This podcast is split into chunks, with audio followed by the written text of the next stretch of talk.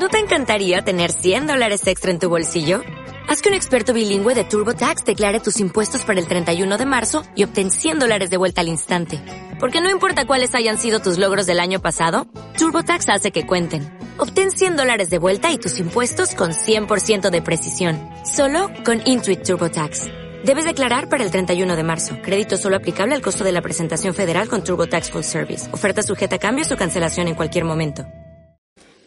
Hola, muy buenas tardes. Muchísimas gracias por venir. Perdonad que nos retrasemos cinco minutos, que, que aquí los autores tienen que firmar algunos libros y encontrarse con amigos.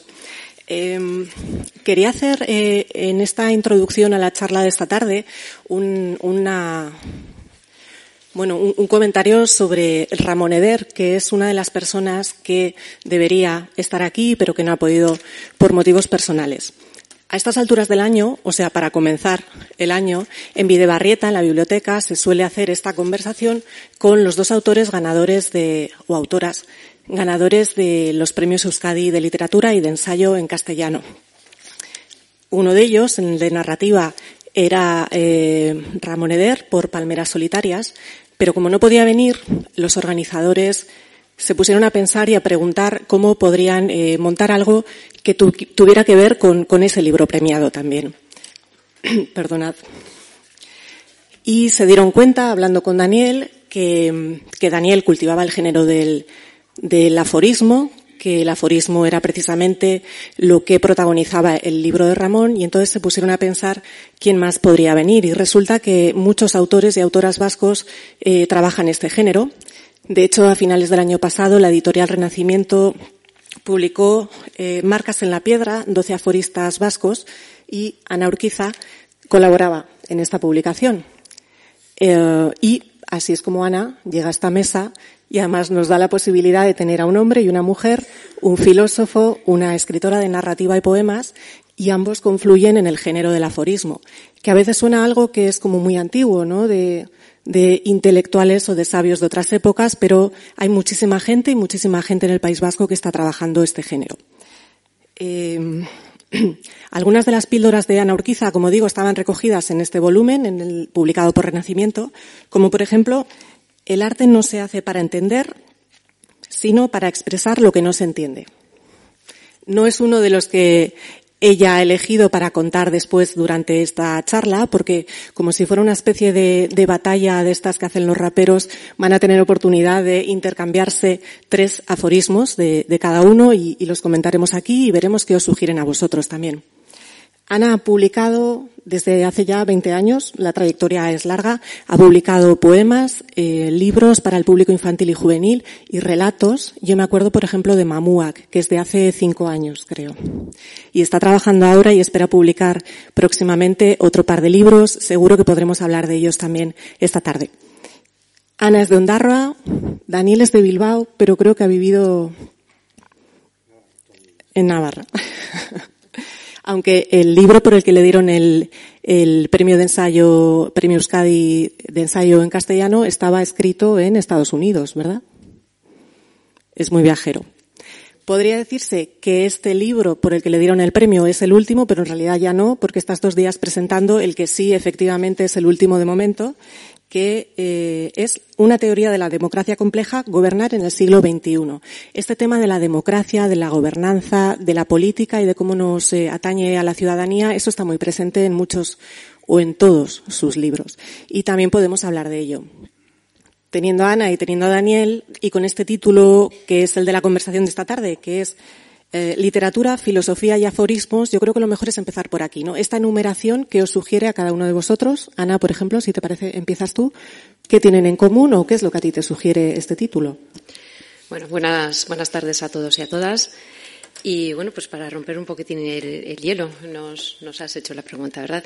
Bueno, eh, yo empezaría a decir, diciendo que mm, para mí la filosofía eh, es el contenido, es el arte del pensar. Eh, la literatura para mí es la forma, es decir, buscar la forma para ese contenido que quieres contar. Y el aforismo, pues sería un, una unión entre los dos elementos que, que acabo de comentar, ¿no? Eh, trabajado eh, en formato breve, etcétera, etcétera. Luego hablaremos en más extensión. Lo que sí podríamos preguntar muchas veces, o lo que nos preguntan es, eh, ¿qué es lo que busca un, aforismo? Eh, y la gente generalmente se queda con, con, el tema de la brevedad y nos dicen, es impactar lo que buscáis, ¿no? Y no voy a decir que no, pero yo creo que el objetivo del aforismo es eh, que nos lleve a reflexión, que no nos deje indiferentes y que no termine el aforismo en la lectura del, lector, sino que vaya un poco más allá. Por eso, entonces, eh, lo que suelo decir es que el aforismo es eh, como si fuera una sobredosis de forma y contenido. Y, por supuesto, ante una sobredosis creo que reaccionamos todos. Y esa sería, esa sería mi primera eh, bueno, mi primera apuesta para que ahora nos comente nuestro compañero su, definición. Buenas tardes. Buenas tardes. Bueno, yo lo primero que tengo que decir es que, hoy estoy saliendo del armario por primera vez. Eh, nadie sabía que yo escribía aforismos, lo hacía en secreto, vergonzosamente. Y cuando salió este asunto se me ocurrió comentar, ah, pues yo he escrito algún aforismo, con lo cual debatir sobre aforismos me, con Ana me apetece y sobre lo que hay alrededor, pero yo no pensaba que, iba a ser una salida del armario tan estrepitosa como esta y que se iban a poner en público, exponer en público cosas que me avergüenzan muchísimo. Eh, eh, publicaré un libro de aforismos cuando tenga más y cuando eh, lo que estoy haciendo son escribir pequeños textos que no son no son solo aforismos sino también textos breves de reflexiones más o menos filosóficas sobre la vida ¿no?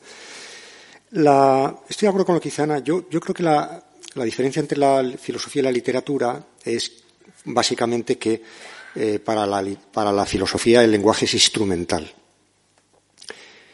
Para la literatura no es instrumental, es el qué. El, cómo es el qué. En cambio, para nosotros hay una diferencia entre el qué y el cómo. Pero esto no ha sido siempre así. Eh, la historia de la filosofía surge indiferenciadamente en un conjunto de textos que tienen el carácter de cosas muy cercanas a la, literatura. De hecho, yo me he puesto, bueno, este, el último libro que he escrito es una teoría, se llama así, una teoría de la democracia compleja, pero me he puesto a, recoger formas de expresión de la filosofía y hay teorías, ensayos, diálogos, aforismos, discursos, cartas, diatribas, disputaciones, comentarios, tratados, lecciones, meditaciones, y seguro que me he dejado alguna, ¿no? Es decir, que la filosofía se puede hacer de muchas maneras. ¿no? Eh, y me parece que lo que nos une, por lo menos a mí particularmente, porque esto me interesa mucho, es la, voluntad de estilo. O sea, yo creo que las cosas que uno escribe haciendo filosofía las tiene que escribir con, estilo, las que, tiene que escribir bien. Hay que hacer las cosas accesibles al público, pero literariamente tiene que estar lo mejor que uno dé de sí, ¿no? Y qué mejor que Bertolt Brecht para dar razón de esto, ¿no? Voy a leer, si, luego me, deja Elena, la moderadora, me leeré algún texto que no es mío, sino que es de algún, de algún maestro. Este es de, Bertolt Brecht, eh, Historias del señor Koiner. Al señor K se le acercó un profesor de filosofía y le habló de su saber. Al cabo de un rato le dijo el señor K, te sientas desagradablemente, hablas desagradablemente, piensas desagradablemente. El profesor de filosofía se enfureció y dijo, yo no quería saber algo acerca de mí, sino sobre el contenido de lo que digo. No hay ningún contenido, dijo el señor K. Te veo andar torpemente y no, no llegas a ninguna parte cuando te veo andar. Hablas con oscuridad y no creas ninguna luz cuando hablas. Viendo tus modos, no me interesan tus fines. Vaya, desagradablemente claro para él.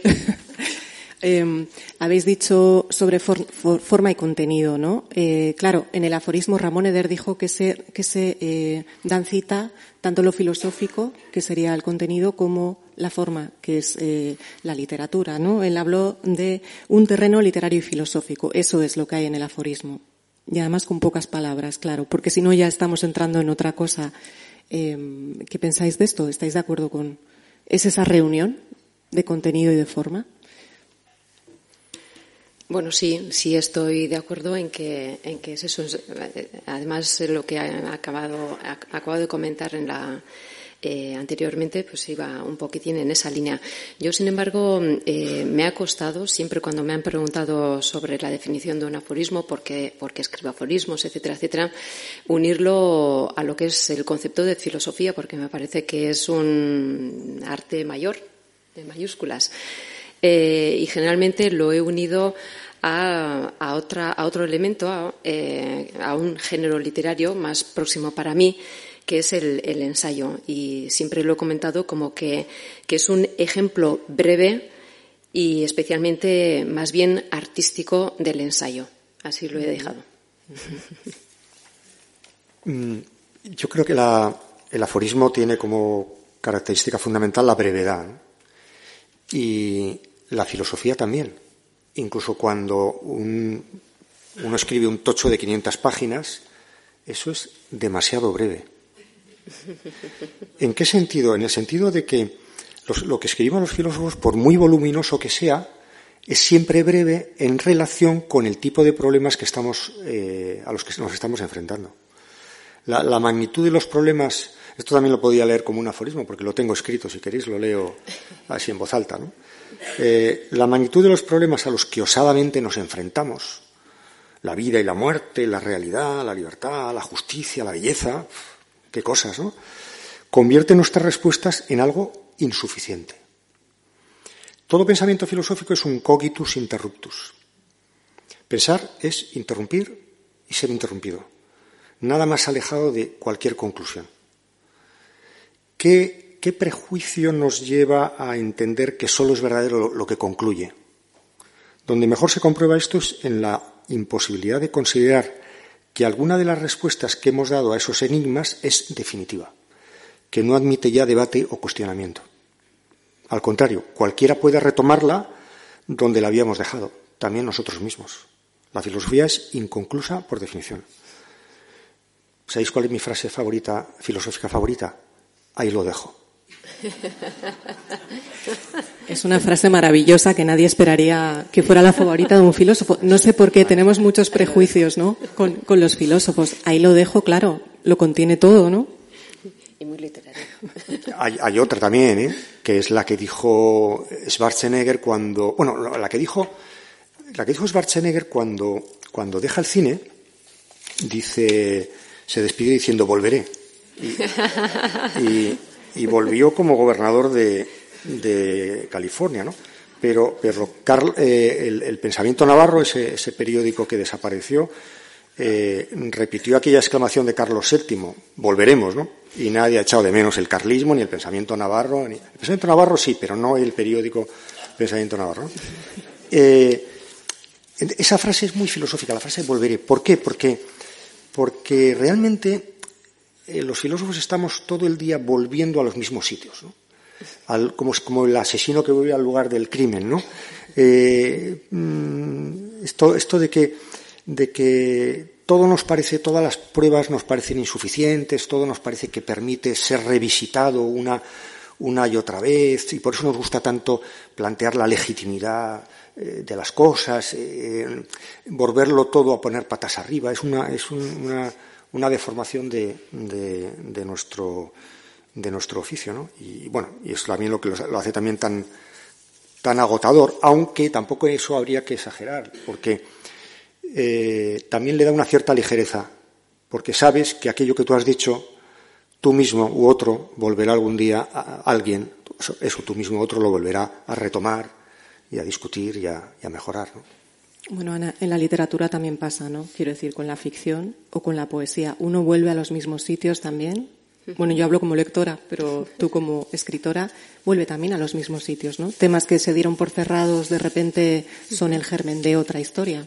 Sí, o como, como lectora también sueles volver y haces otras, otras lecturas, por supuesto. No, no terminamos de cerrar los proyectos. ¿Dirías que a lo largo de tu obra, de, los libros que has publicado, sea en el género que sea, hay X temas o cosas a las que siempre vuelves? ¿Te, em, sientes.? Eh, yo, en vez de eh, la sensación de volver a las obras ya escritas, es que vuelvo a sacar cosas que hay en esos libros que cobran vida en otras. Por supuesto, no todo, pero son pues, ideas. Puede haber algún personaje o sensaciones, especialmente son sensaciones. Muchos autores hablan de obsesiones, obsesiones personales. Creo que con los filósofos también funciona, ¿no? Cosas que nos preocupan se convierten en nuestras obsesiones particulares y volvemos sobre ellas una y otra vez y toman otra forma diferente en la obra. Sí, la decía decía Wittgenstein que si que si los filósofos tuvieran una una palabra clave para reconocerse como miembros de la secta, eh, sería la, frase sería last der Zeit, que eh, en castellano más o menos se diría no te des prisa, tómate todo el tiempo del mundo, eh, y, entonces ya imaginaros que vamos por la calle y de repente hay alguien que nos dice, eh, tranquilo, eh, tómate el tiempo, todo el tiempo del mundo. Entonces nos guiñamos el ojo y ya sabemos que somos de la misma secta de los filósofos. ¿Qué, ¿Qué significa eso? Porque eso es una, creo que es una verdad muy profunda, ¿no? Que es la filosofía es aquello que resultaría de un trabajo que no tuviera fin. O sea, si tuviéramos todo el tiempo del mundo, la filosofía sería una ciencia como las matemáticas, la ingeniería, es decir, una ciencia eh, competente. Mm, es el reverso de esto es que todo lo que decimos los filósofos lo decimos antes de tiempo. Y por tanto somos uno somos gente que deberíamos habernoslo pensado un poco más antes de hablar, ¿no? Bueno, en este, en este drama vivimos, ¿no? De, estar delante de. O sea, yo creo que siempre he presumido mucho de que los filósofos solo tenemos una, superioridad respecto de los demás, que es que soportamos bastante mejor que otros que se ponga de manifiesto nuestra incompetencia. Hay gente que eso no lo soporta de ninguna manera, ¿no? Y, yo, vamos, mis colegas, mis amigos, que el mecánico que me arregla el coche, la, gente que yo conozco es gente muy competente y que se, se, sentiría muy humillada si, si, si, el coche no anda después de haber estado cinco horas en el taller. si no, eh, a nosotros eso no nos humilla nada. Si a nosotros fracasamos a la hora, te voy a demostrar que somos seres libres, ¿no? A una demostración no, me convence. Pues eh, eres un incompetente, no pasa nada. No, no, no, no nos importa. Menudo superpoder, está muy bien, ¿no? Venís los dos de terrenos muy distintos. Bueno, Ana eh, estudió periodismo y trabaja en Bancoa, ¿verdad? En una entidad eh, bancaria. Sí. Y Daniel ya lo hemos dicho y lo ha dicho él mismo, es filósofo o de esta secta que no tiene prisa y que puede, que no le importa que le llamen incompetente. Bueno, no será para tanto, Daniel. Venís de esos dos terrenos muy distintos, ¿no? La literatura y el periodismo y, la filosofía. ¿Cómo es eh, plantearse escribir microrelatos, relatos muy cortos y aforismos, aunque sea en la intimidad de, su hogar, en el caso de Daniel, por lo menos de momento?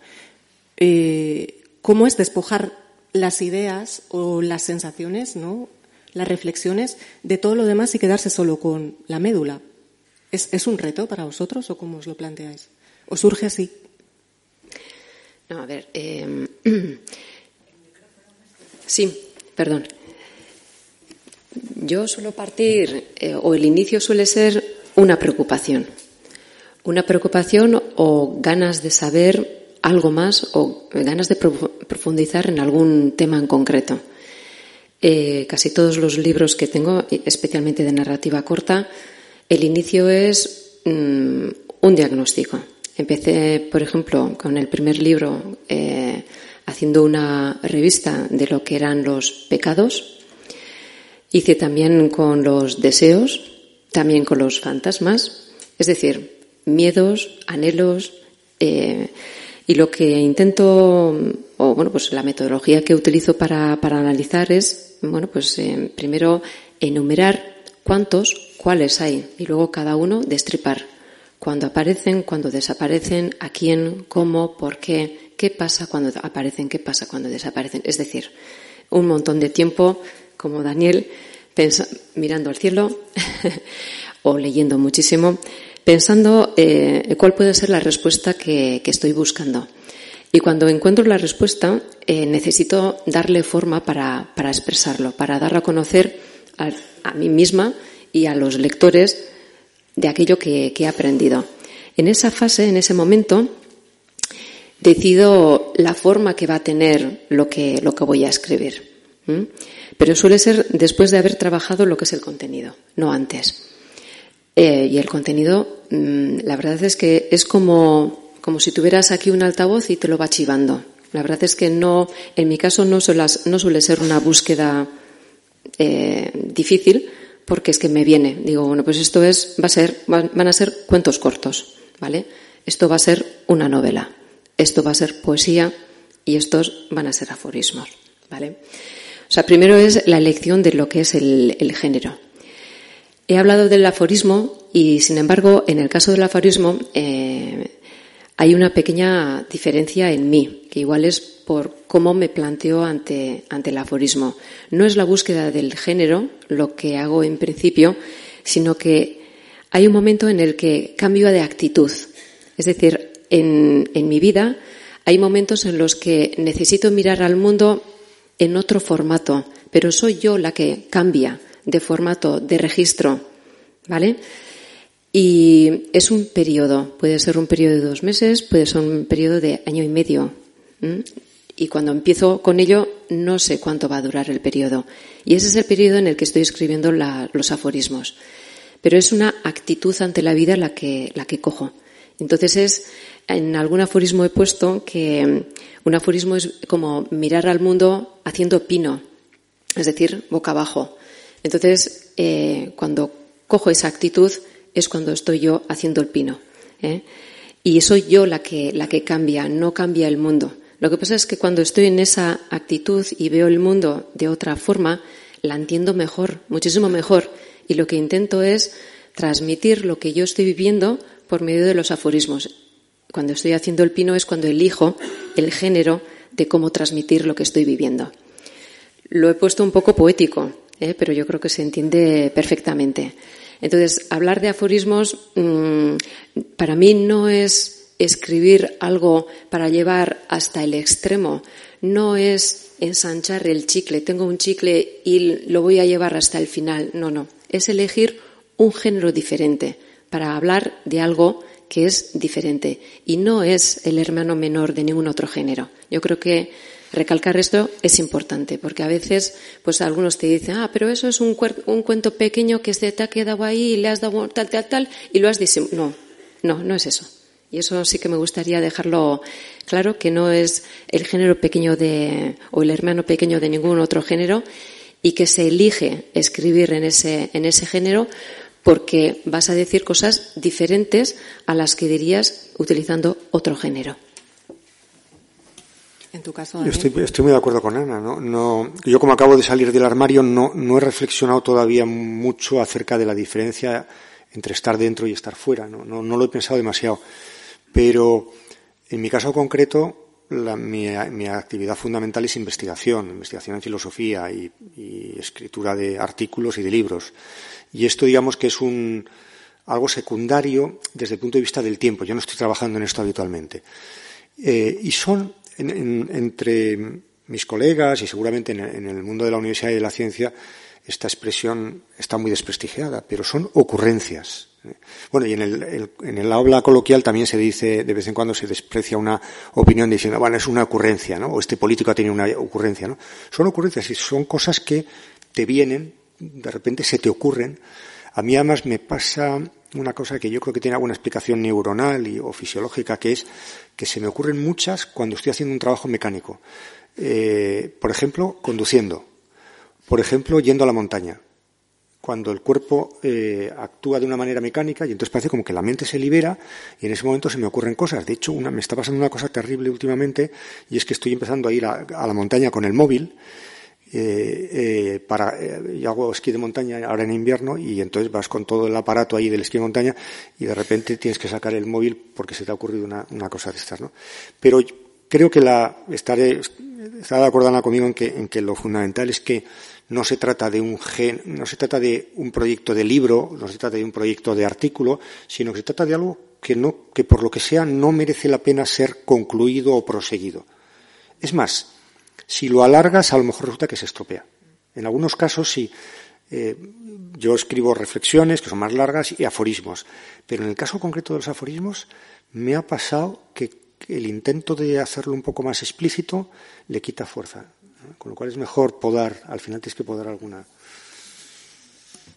Dicen que en tiempos como los que vivimos, bueno, tampoco es que lo digan mucho, quiero decir que no solemos, yo tampoco, no solemos acordarnos de los aforismos.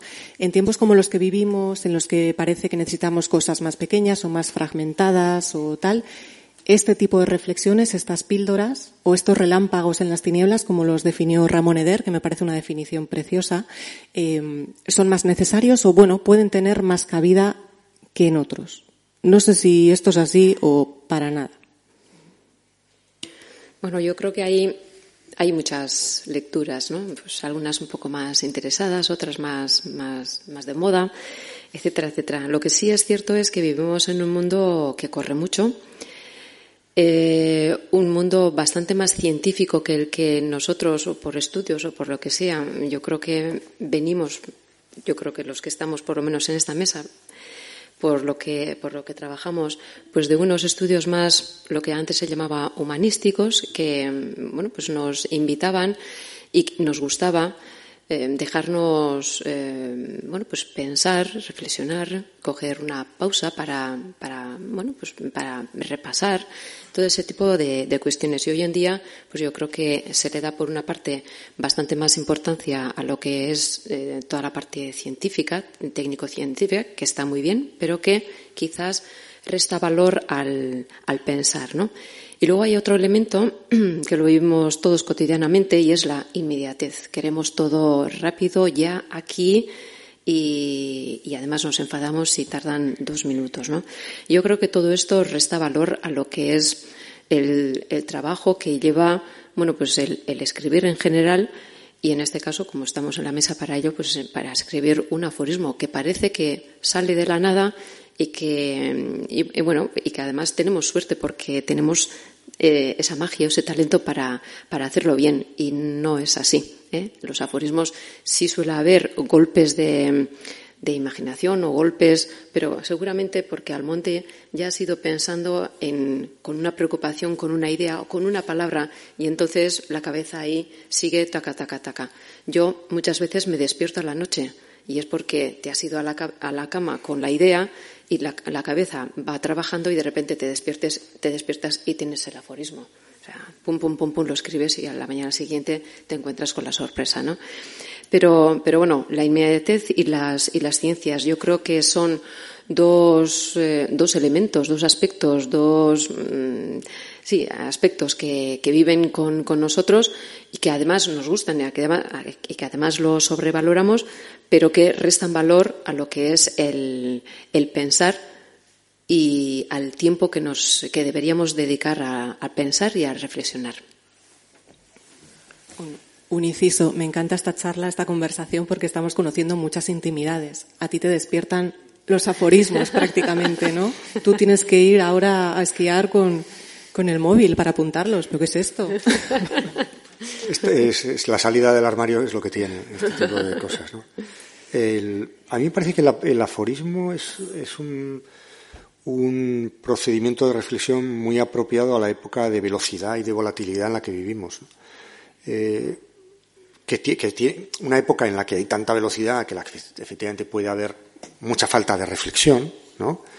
Eh, y mucha gente que reflexione poco y mucha eh, estupidez también precisamente por esa velocidad, pero la conducta reflexiva que deberíamos introducir en nuestra vida para no ir a lo loco no tiene necesariamente que pasar por la lectura de tratados muy espesos. A veces yo vengo de leer, acabo de leer el libro de, Ramón y, no he podido leerlo de una tacada porque era una, una, como una especie de sobredosis, ¿no?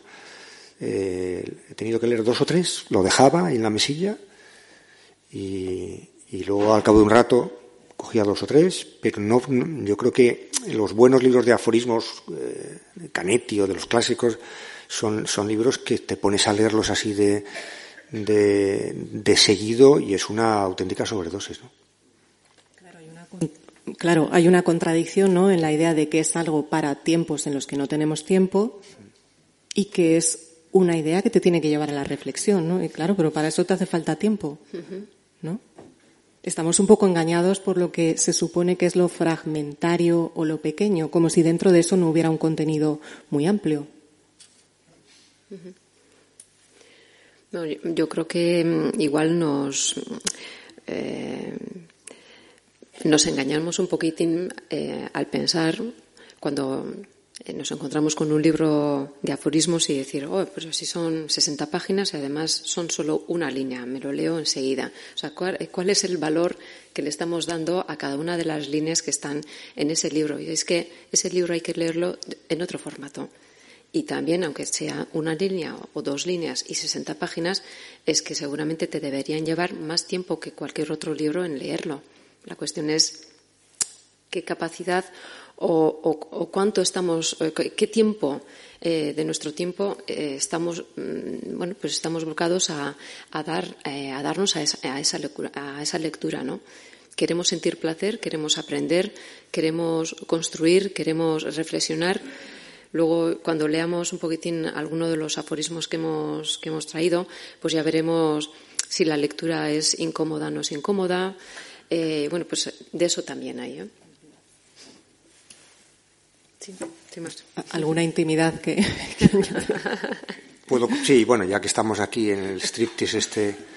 Eh, cuando yo me fui a Alemania a estudiar, tenía una beca muy, muy cutre con la que llevaba mal a fin de mes y, empecé a, eh, se me ocurrió traducir. ¿Y qué traduzco? ¿Y qué sugiera una editorial para traducir? Y dije, bueno, como no tengo mucho tiempo porque tenía que estudiar mucho, dije voy, a traducir poesía, porque la poesía, cuanto más estrecha sea, mejor, vas traduciendo y enseguida haces 100 folios ¿eh? y, te pagan más para llegar a fin de mes. Eh, traduje a Schiele y a Helderlin, lo pasé fatal, me llevó un esfuerzo enorme y decidí entrar tranquilamente en la traducción del ensayo. Gordo, eso es lo más fácil de todo. Es decir, que a veces la dificultad del asunto no tiene que ver con la con, con, la, con, la, extensión, con la cantidad, ¿no? sino que tiene que ver con la intensidad y, el género eh, aforístico para mí es algo inalcanzable, o sea, para mí es algo que eh, hay algún amigo que sabe de estas intimidades que solo sabéis aquí eh, y que me dice, venga, publica ya, y le digo, no, si es que tengo muy pocos, bueno, pues escribe más, ya, pero es que yo no tengo el ritmo de cosas tengo que hacer, no es lo que, a lo que yo me dedico, y además el ritmo de esto tiene que, ir saliendo y de repente un día diré, pues esto ya tiene un volumen necesario. Hablando de, esa extensión, ¿no? que no siempre lo más breve es lo que menos tiempo requiere o lo que menos contiene, se nos dice también que el aforismo es ideal para, para las redes sociales, porque muchas de las frases que vemos en Twitter, por ejemplo, bueno, son aforismos. No sé cómo lo veis. Yo no lo veo. Ahora me confieso yo, no. Bueno, eh, algunos son aforismos, otros son chistes, otros son, bueno, pues ahí hay un mercado negro en el que todo, todo vale, ¿no? Yo creo que mm, habría que hacer una diferenciación. Yo creo que, y me voy a, eh, solamente voy a coger el ejemplo del chiste y del, del aforismo. Yo creo que el chiste es un, es una redacción lineal, eh, que busca un eh, impacto al final. Eh, después del impacto no queda nada y que la resolución de la problemática, porque siempre hay un, algo que hay que mm, darle la vuelta, pues es muy sencillo, ¿no? Y así, bueno, pues todos los, todos los chistes son sencillos a la hora de, de desenrollar y por eso los entendemos la carcajada y final. Sin embargo, el aforismo, pues no siempre es, su redacción es, lineal, con lo cual ya se complica un poquitín. La resolución tampoco es sencilla, porque, bueno, pues hay o recursos estilísticos o hay contenidos diferentes, y, es decir, no es lineal y no es sencillo. Y luego el impacto final sí que lo tiene, pero tampoco busca el impacto y luego morir, busca el impacto y luego seguir eh, reflexionando sobre lo que va ese aforismo. Entonces, yo creo que la, brevedad sí les acompaña, pero el resto creo que son dos, dos mundos muy diferentes. Daniel. A mí me parece que, bueno, habría que hacer un, se podría hacer un, estudio, seguramente hay, quien lo haya hecho, acerca del uso de las redes sociales, que es un uso múltiple. Porque yo tengo Twitter, pero Eh, hoy me ha recriminado uno de una manera más un poco impertinente por correo privado diciendo que no le había contestado a la réplica que me había hecho a no sé qué artículo. Y le he dicho, oye, es que yo no, no, no me siento yo legitimado para pedir una réplica a alguien, ¿no? ¿Eh? Decir, me parece que Twitter es un instrumento, es como el teléfono. El teléfono sabéis que se inventó para retransmitir música. Y luego lo, el género humano lo, reapropió en, una clave de comunicación. Pues Twitter probablemente es un invento que está para una cosa, pero luego se puede utilizar para cualquiera. Y yo personalmente lo utilizo para eh, comunicación de cosas que yo voy escribiendo para que lleguen a más gente. Es lo que es lo que me interesa. No me interesa apenas la, la típica polémica de, de, de, Twitter no, no me suele interesar. A veces he de reconocer que me tienta y a veces que a algunos me apetece un zasca, me apetece, ¿no? Pero no, pero me, mantengo fiel a mis principios, ¿no? De que es una cosa de difusión de los artículos que yo escribo y de los libros y de las conferencias y a lo mejor alguno, hay aquí alguno que ha venido gracias a que yo lo he puesto en Twitter, no sé, hay dos o tres. Pero mmm, la idea que teníamos de Twitter, ahora lo, lo, examino esto desde una perspectiva un poco más filosófica, más bien que literaria, ¿no? Por cierto, hay gente que, hace aforismos en, Twitter, ¿eh? ¿eh? José Luis Cuerda, eh, magnífico. Eh, algún alemán que yo sigo, no, sigo muchos, no, no, he detectado muchos, pero hay algunos que lo hacen. Cuerda es formidable, os, lo recomiendo. Desde la perspectiva mía, el Twitter no es un buen instrumento de discusión. Pensábamos que Twitter iba a ser, o las redes sociales que iban a ser un ágora y realmente se han convertido en un bazar, en un sitio donde interviene, donde hay zascas y el zasca no es humor irónico de, especial calidad, aunque tiene su gracia, hay ¿eh? algunas cosas que tienen mucha gracia. Eh, y desde luego no es un lugar de intercambio de, argumentos, en todas cosas porque el tipo de gente que está interesado en eh, interactuar en las redes sociales suele ser gente muy convencida de lo suyo. Y eso, la gente muy convencida de lo suyo es bastante peligrosa. Eh, vemos muchas polémicas en Twitter y mucho humor o muchas yo tengo la sensación de que grandes cuestiones se convierten inmediatamente en un meme o en un chiste en las redes sociales. No sé si tenéis esa sensación o, no. Que el humor está muy bien, ¿eh? Hay que reírse y hay que mirar la vida desde esa perspectiva. Pero claro, cuando inmediatamente cualquier hecho que ocurre o, o cualquier cuestión política o económica mm, puede convertirse en un chiste, pues no sé muy bien dónde está el espacio para la reflexión. Hombre, yo creo que mm, de, del chiste yo creo que no. Yo creo que ahí habría que hablar de la ironía, que está muy cerca, pero no es lo mismo. Y la ironía sí que da pie a hacer dobles lecturas, pero para eso, bueno, pues el lector tiene que estar preparado también, tiene que, bueno, pues estar preparado a, a hacer la lectura o decodificar lo que son las dos partes de la, de la ironía, ¿no? Yo creo que el, lector tiene que estar eh, preparado para hacer una lectura activa y no pasiva. Generalmente a los chistes, etcétera, etcétera, a los memes, eh, con que tengas una actitud pasiva, suficiente, es suficiente y funciona. En la ironía yo creo que se necesita un poco más del, del lector. Decía el gran filósofo de la Escuela de Frankfurt, Adorno, que la filosofía era una ciencia triste y yo le he dado muchas vueltas a eso y he escrito alguna, alguna cosilla sobre filosofía del humor. Y lo, lo, primero que me gusta recordar es que ninguna profesión que yo conozca tiene en su historia, eh, en, en, su santoral, eh, el primer filósofo es un señor que hizo el ridículo. O sea, nosotros cuando empezamos la historia de la filosofía comenzamos, comenzamos con Tales de Mileto, que fue un señor que iba tranquilamente, iba por, iba por el campo observando las estrellas y se cayó en un pozo de agua.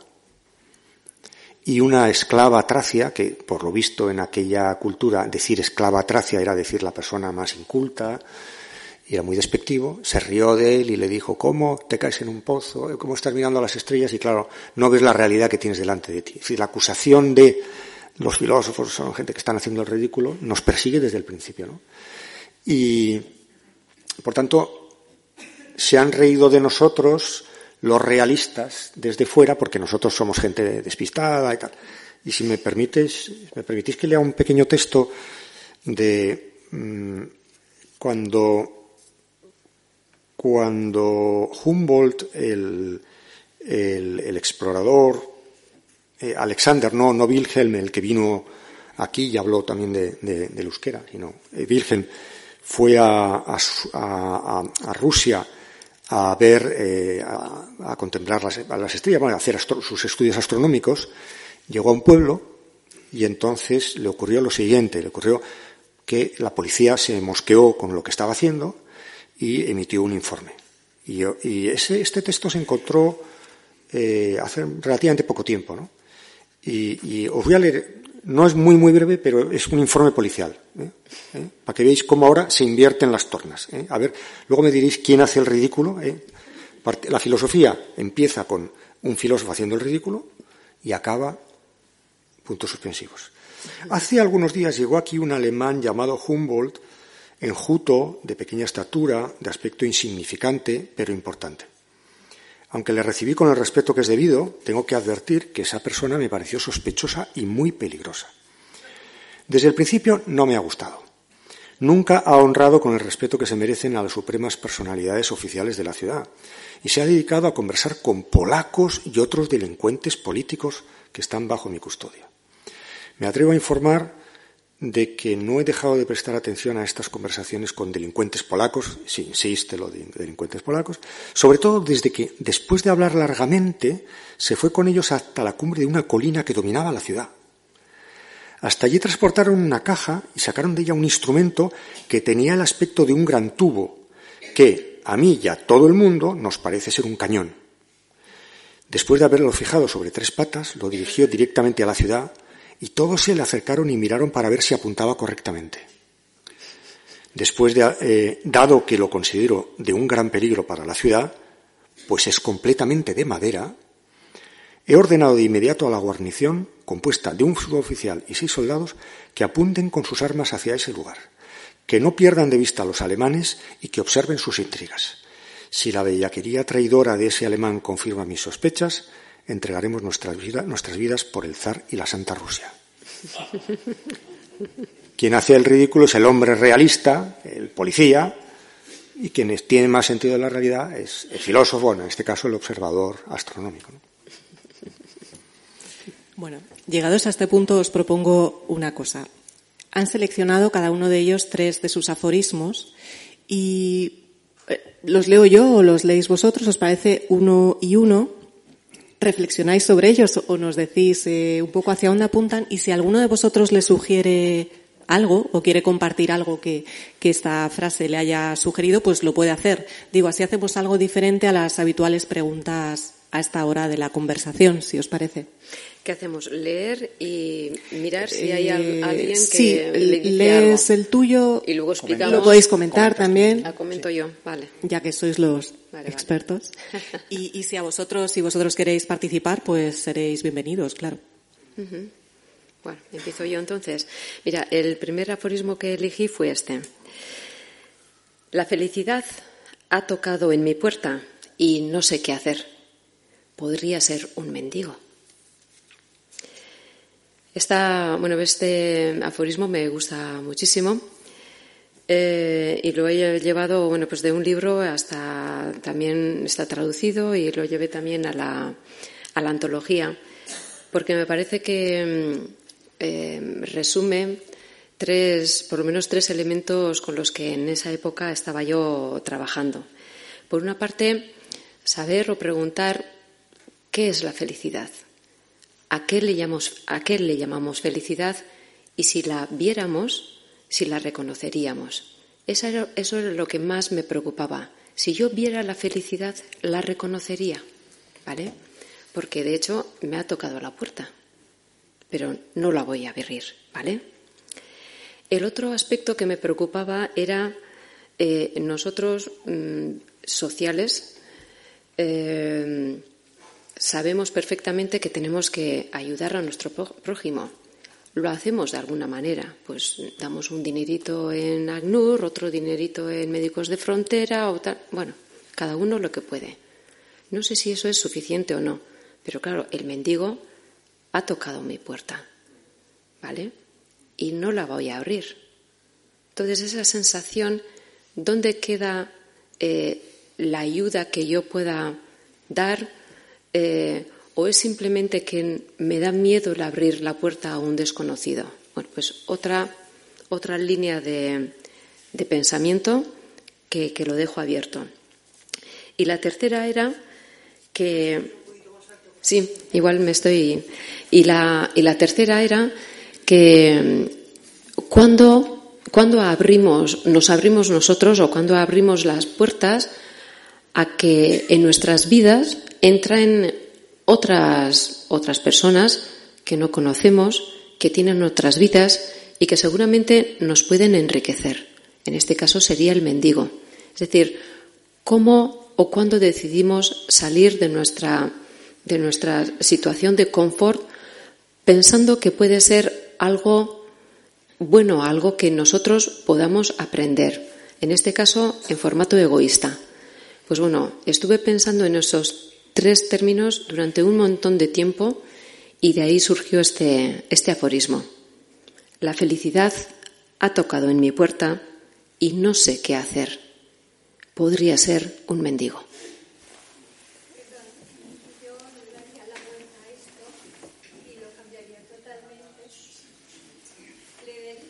Digo que yo se le podría dar la vuelta a lo que acabas de comentar y te podría decir que el miedo ha tocado a tu puerta y como no la abres, vas a ser infeliz, porque podría darte la felicidad entonces. Sí. El miedo es el que toca a tu puerta, pero lleva tu felicidad. Podría darte la felicidad. Sí, sí, al final es el miedo. Yo por miedo no lo abro. Efectivamente. bueno, es otra manera de darle la vuelta. Gracias. Pasamos al siguiente. Daniel, ¿nos lees tú uno? Sí. Es la primera vez que lo hago, ¿eh? esto. ¿eh? Este, este momento es fundacional, que se dice. Vamos a tocarlo entonces un poco de. Eh, alma mater y vida padre. ¿Quién distribuyó el sexo de las metáforas? Bueno, mm, parte de la constatación de que todo nuestro lenguaje es un depósito, un sedimento de siglos y siglos de cultura, pues donde ha habido las desigualdades y las hegemonías y las dominaciones que todos conocemos y se han quedado eh, plasmadas en esto, una institución como la universidad, bueno, el alma mater y tal, pero la vida es padre, vida madre no existe, ¿no? Y yo creo que tenemos que hacer una revisión de todo nuestro vocabulario, por ejemplo, todo nuestro vocabulario de para Mm, coloquialmente designar algo como bueno y como malo es muy despectivo de ciertos grupos sociales. No hace falta que ponga demasiados ejemplos. Pensar, ¿eh? Cómo se insulta eh, y, y cómo se elogia algo y en nuestro habla coloquial esta que aquí no puedo reproducir porque estamos en un sitio decente, una mono allá arriba y tal, eh, nos avergonzaría si, si, lo tomáramos al pie de la letra y viéramos la, el, el, elemento de discriminación y de desprecio hacia otros que, que, hay en el lenguaje. Sí, a mí con este aforismo me vino también, bueno, pues eh, unas, no es aforismo, pero una sentencia que también se utiliza en euskera, que es, el euskera es el habla eh, materno, ama, ama, ama y eh, la casa, sin embargo, es del padre, Aitaren Echea. Entiendo que todas estas expresiones, pues a lo largo de, bueno, pues han ido dejando pozo hasta, hasta ahora y que ahora, pues eh, sin duda alguna, habrá que darles otra, otra vuelta u otra, sí, habrá que hablarlos o sí, confeccionarlos de otra forma, por supuesto.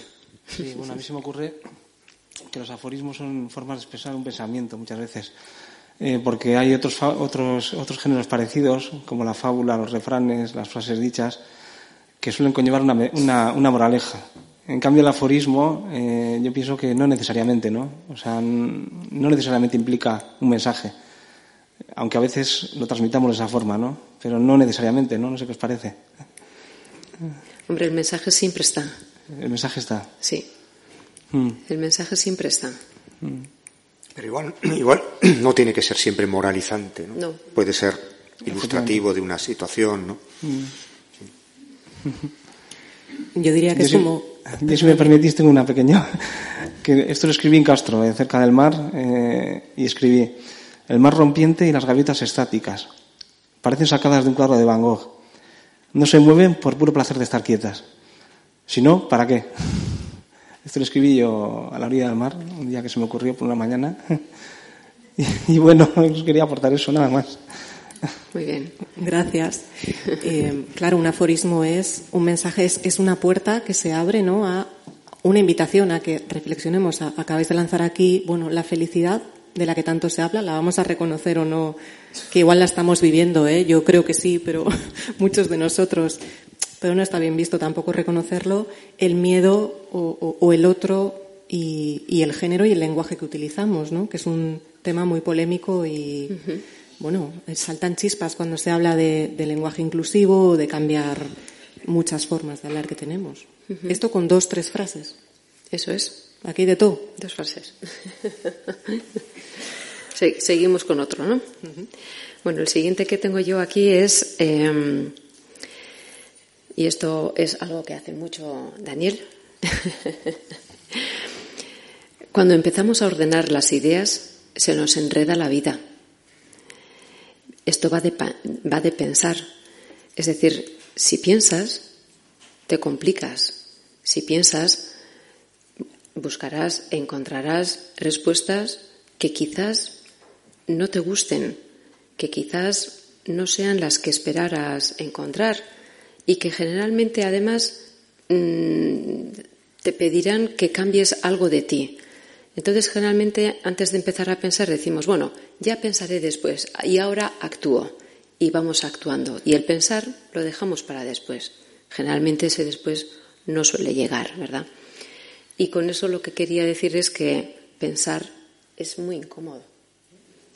que el pensar es muy incómodo porque tienes que reaccionar es muchísimo mejor dejar de pensar y, bueno, pues dejar que la vida fluya. Ahora, ¿qué pasa contigo?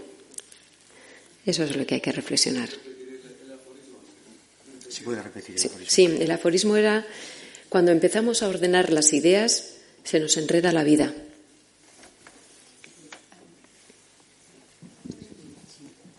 Eh, esto me recuerda que yo teniendo unos cerca de los 30 años, una señora que tenía una, una mercería. Un día, pues, era en verano y fui a comprar algunas cosas y me dijo, de una conversación que habían dicho otras señoras, dijo, es que no se puede ser demasiado culto, porque si sabes mucho, eres muy infeliz o puedes ser muy infeliz. Y eso a mí me extrañó mucho, porque claro, eres joven y piensas que, eso no puede pasar, que ser, que estudies o que leas y que, y que el saber más te haga más infeliz. Pero luego, claro, luego ya lo vi.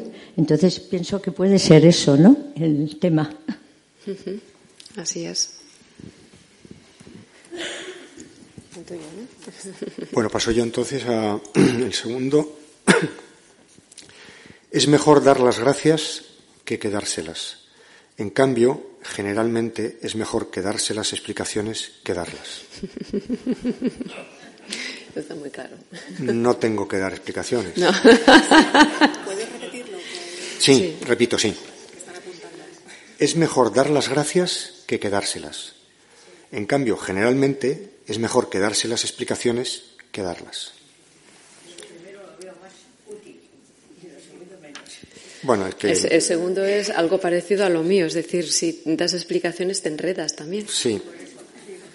Te enredas. Esto, esto eh, yo lo escribo en, en una, una, idea que a mí me, cuando me, preguntan a mí, ¿tú a, qué cosas te dedicas? A mí lo que me gusta son las paradojas, me, me, gusta, me gustan las interrupciones, los contrastes, eh, y yo resumo lo que, los dos tipos de temas que a mí me interesan son, uno, las cosas que ya no son lo que eran.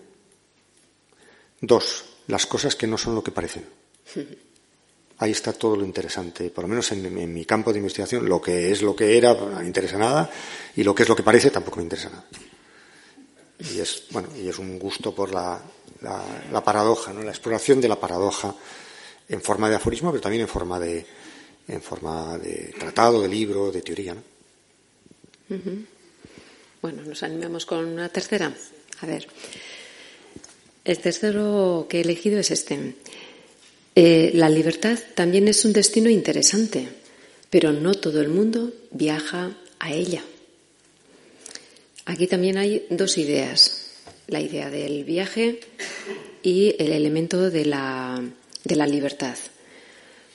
Sin ánimo de criticar, eh, cada vez más gente viaja y viaja además muy lejos. Y yo ahí me pregunto, ¿qué, buscan todos estos viajeros allá, allá lejos? ¿Se buscan a sí mismos? ¿Se encuentran a sí mismos? ¿Cuál es el objetivo? Buscar sitios recónditos, buscarse a sí mismos. Lo dejo ahí la pregunta, ¿vale? Y luego vengo hacia la libertad. La libertad es un vocablo, es un término que hoy en día no tiene nada de valor. Podemos estar hablando de libertad como del pan, y es igual, igual. Y lo que pasa es que para ser libres hemos entendido durante mucho tiempo que necesitamos un montón de prohibiciones. Cuanto más se nos prohíbe hacer una cosa, más seguros nos sentimos. Y aparejamos la seguridad a la libertad. ¿Vale? Entonces, así vivimos.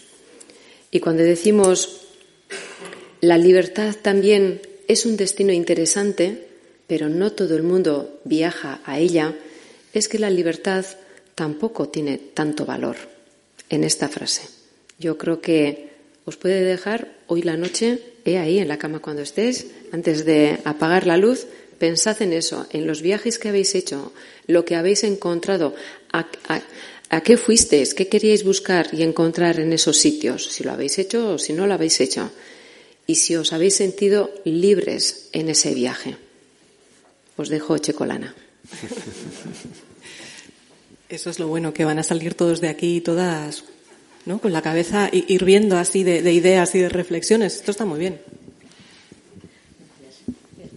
Yo que he viajado bastante, lo que más me impresionó es cuando fui a China yo no fui a China de turista. Yo fui a China con una hija mía que es investigadora, iba a un congreso y me llevó. Entonces, como son muy organizados los chinos, pues nos organizaron una serie de cosas para ver mientras los científicos estaban en lo suyo. Y entre todas las cosas que nos pusieron para ver, había visitar un colegio chino. Bueno, pues mi hija que hizo la selección me apuntó. Bueno, a todos los sitios íbamos 40 o 50 personas. Allí fuimos cuatro. Al final pudo venir mi hija, mi hija yo, y un congresista que era, que era francés y su mujer. ¿Y cuál fue la experiencia que más me impresionó y que de verdad pues me gustó mucho conocer cómo van los chinos y por dónde van? Lo que más me impresionó de ese colegio, que además podíamos estar dentro del aula, que de los años que queríamos para estar con las profesoras y ver a los niños y preguntarnos los niños cosas, porque dicen ellos que, claro, todos los niños no van a poder viajar a otros países. Entonces, quieren que vayan a visitar gente que va a China, pues para que les cuenten dónde viven, qué hacen y todo eso, ¿no?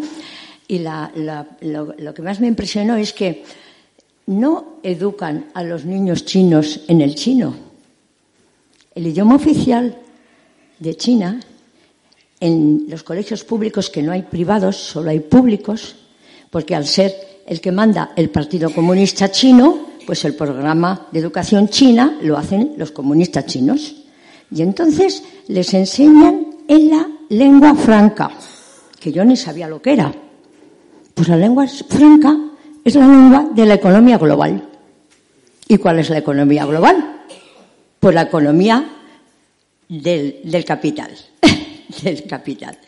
Y claro, pues China va por ahí. Y eso me impresionó mucho porque dije, qué, qué buena idea, ya que tampoco hay guarderías en infantil, porque, porque claro, eso sería también público y supone muchos millones para el Estado, entonces la madre es la que cuida a la niña o el niño, ya vienen con el chino sabido de casa. Y ya luego les enseñan a escribir los jeroglíficos chinos. Eh, Pero ya, perdón. todo es en inglés. A mí eso me impresionó un montón en ese viaje. Aprendí un montón. Gracias. Ah, Muchísimas gracias. Se nos va acabando el tiempo, pero tenemos para hablar del último aforismo de, es, de de Daniel. Bueno, aquí voy a invertir los términos y voy a dar primero la explicación y luego, y luego leo el aforismo. Eh, hablábamos antes de cómo nos viene a la cabeza, cómo se nos ocurren. Yo os decía que fundamentalmente se me ocurrían haciendo cosas mecánicas y en el monte, pero este aforismo tiene en su origen una, una riña, eh, eh, una vez que me riñeron en un ámbito tan habitual de riña como el ámbito doméstico. Me riñeron y además es la típica riña que nos hacen a los filósofos, ¿no? No prestas suficiente atención, es que claro, te olvidas de tal, eh, claro, estás todo el día con tus libros y tal, ¿no? Y entonces yo le contesté de esta manera y fui luego y lo apunté. No hay nadie que no esté distraído respecto de algo. ¿Que estás distraído? No hay nadie que no esté distraído respecto de algo. Qué peligroso decir eso, ¿no? es como, sí, No ahí mucho, lo ¿eh? dejo, ahí lo dejo. Ahí lo dejo, pero no, no colo mucho, ¿eh? Sigue siendo considerado igual, igual de mal. sí. Eh, bueno, podríamos seguir hablando mucho porque tú has mencionado la libertad, ¿no? Y eso está muy presente en muchos de los ensayos de, de Daniel. Libertad y seguridad, certidumbre también, ¿no? Si queremos realmente pensar o no, o la voluntad de, de reflexionar. Todo esto está ahí en sus, eh, en muchos de sus libros. Sí, os quería preguntar a qué os estáis dedicando o qué podemos esperar de vosotros próximamente en cuanto a la escritura, a lo que vais a publicar.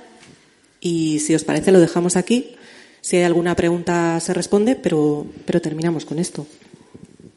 Ana, Sí. ¿qué tienes en cartera? Bueno, esto suele ser también un poco peligroso porque, bueno, piensas que, que va a salir y luego hasta que salgan, ¿no?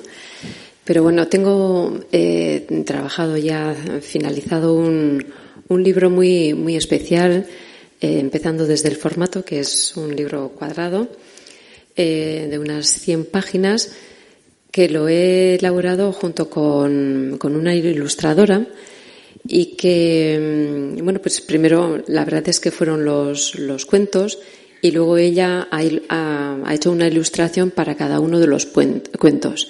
Entonces, eh, los cuentos van en la página izquierda y la ilustración va en la página derecha, pero algunas veces, bueno, pues hay, hay ciertas mezclas, pues la pintura mm, pasa, pasa el espacio del, del texto, etcétera, etcétera, y hay, bueno, pues hay otra vida la que, la que se crea.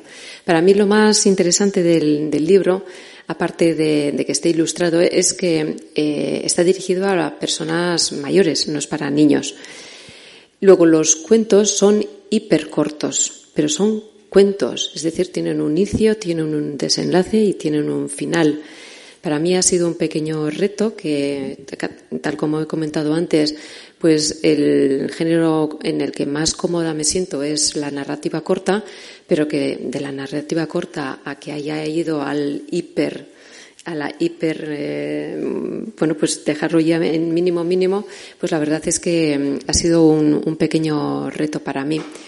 Y el hecho de acompañarlo con, bueno, pues con, eh, con dibujos de, de dibujos de, de otra autora que, que, para mí también es de, de, gran recorrido, pues me hace muchísima ilusión. Creo que el libro tendrá un aspecto más bien de, de regalo que de, que de libro y que será de muy fácil lectura, ya que los, eh, los dibujos eh, enseñan perfectamente o, están integrados totalmente en lo que es el contenido del texto. Entonces, pues bueno, con ilusión a ver si en Semana Santa y si no es en Semana Santa, pues para para bueno pues para, para cuando luzca el sol eh, podamos tener este libro en, ya en librerías. Y luego estoy trabajando ya que tendrá una um, bueno pues una trayectoria un poquitín más larga, un libro de de entrevistas en, les, en, la que estoy entrevistando a eh, artistas de disciplinas que desde siempre hemos entendido que son las grandes disciplinas, ¿no? Pues que si la escultura, la literatura, la, poesía, el, cine, la danza, bueno, pues ese tipo de tal. Y en nuestro caso también la, el versolarismo. Entonces, lo que busco es que ellos que utilizan eh, lenguaje universal son capaces o realizan dentro de su obra y trabajo eh, la definición de lo que son los valores vascos y si los traducen en sus, en sus trabajos. Eh, tiene parte de filosofía también en cuanto a la definición de lo que es el, la definición de lo que es el valor y el valor junto con los atributos y, junto con los sentimientos. Hay, hay persianitas muy pequeñas entre, entre unas acepciones y las otras. La verdad es que las entrevistas han, han salido muy bien, muy interesantes y que, bueno, pues ahora estoy con otras entrevistas de contraste para que me acompañen a mí a, bueno, pues a hacer una lectura de lo que, de lo que he sacado de esas ocho entrevistas. Lo estoy haciendo con muchísimo mimo y, la verdad, la, cuando no se ponen tiempos eh, para terminar, que ya se terminará, eh, este tipo de obras se realizan con otra pausa, con otra reflexión y con, bueno, pues entendemos que, mm, que el final, pues bueno, merecerá la pena eh, bueno, pues porque entiendo que, se cerrará bien. ¿eh? Nunca he editado ningún libro que no se haya cerrado bien y el editor también lo tengo encima. Entonces, pues bueno, con mucha ilusión a ver si para Durango del año que viene podemos disfrutar de este libro. Muy bien. Y que sigas haciendo el, el pino. No, no tiene todavía título. Suele ser generalmente lo último que le suelo poner. Mira. sí esperamos que también encuentres tiempo en algún momento o te surja o te nazca esto de hacer el pino y mirar la vida de otra manera para luego contárnosla. Daniel, tú andas estos días eh, de gira, digamos, ¿no? Con tu último libro. Sí, el libro de el libro de aforismos y reflexiones tardará porque eso no sé, no, no tengo ningún plan. Igual te sale un editor Igual me sale. no, no, el editor, de, el, editor que ya tengo eh, me, me, empuja y, y me dice que, que hay, vamos, que voy a salir de pobre como escritor de aforismos y no como filósofo, que eso no va, a ningún lado. No le creo. Eh, y acabo de terminar ahora, como decías tú, este, este, libro que me ha llevado muchos años, con el que, que me daba un poco de miedo a acabar, porque yo pensaba, cuando acabe esto, ya no se me va a ocurrir nada y me voy a tener que jubilar. Y todavía la verdad es que no me apetece jubilarme. Además, eh, como siempre estoy distraído respecto de algo, si me quedo en casa tengo, tendré un problema, o sea que no me voy a jubilar. Y, pero eh, hace ya unos años que se me solapó otro tema, y entonces fue lo que me animó a acabar la teoría de la democracia compleja. Se me solapó otro tema y empecé a trabajarlo, y durante un tiempo he mantenido los dos temas de investigación, y esto me llevará bastante tiempo, que es un libro, una investigación sobre los efectos de la inteligencia artificial, la digitalización, la robotización en la política y en la democracia. Creo que sería un buen complemento de este libro. ¿no? He hecho una teoría de la democracia compleja y ahora hay que explicar, en la medida en que esto se pueda, cómo influyen los procedimientos automáticos de decisión, la algoritmización de nuestras decisiones públicas, eh, la digitalización del espacio eh, público, la robotización en el mundo del trabajo, la automatización en general hasta qué punto es compatible con esa idea de que la democracia es un sistema de libre decisión de los humanos. Y si inventamos unos dispositivos, unos sistemas inteligentes que, como decía Minsky, uno de los padres de la inteligencia artificial, con suerte conseguiremos que los robots nos consideren animales de compañía. Pues si eso es así, a lo mejor la democracia se ha acabado eh, o no. Tranquilos que no se ha acabado, esto estoy casi seguro. Y en eso me voy a me voy a dedicar en los próximos años y yo creo que tardaré bastante en, publicar un libro, creo. No.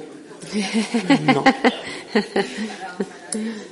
Igual, igual, tiene, tiene una carpeta en el ordenador, porque yo no pongo el título, yo hago también como Ana, pero le pongo un título provisional para saber dónde meter las cosas que vas.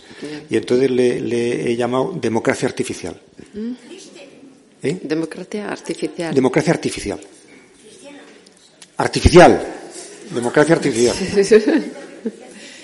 Eh, bueno, veo que ya hay gente que se está marchando. Son las nueve menos cuarto. No sé si alguno de vosotros tiene una última pregunta. Y si no, os agradezco muchísimo todas las confesiones que habéis hecho, cómo nos habéis animado a la reflexión y lo hacéis a través de lo que escribís, desde los aforismos. Y nada, con estos relámpagos en las tinieblas, como diría Ramón Eder, pues eh, podéis ir en paz o algo. Muchísimas gracias.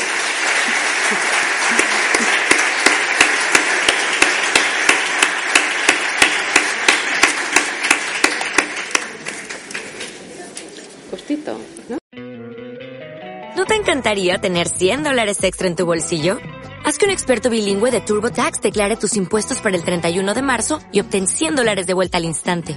Porque no importa cuáles hayan sido tus logros del año pasado, TurboTax hace que cuenten. Obtén 100 dólares de vuelta y tus impuestos con 100% de precisión. Solo con Intuit TurboTax. Debes declarar para el 31 de marzo. Crédito solo aplicable al costo de la presentación federal con TurboTax Full Service. Oferta sujeta a cambios o cancelación en cualquier momento.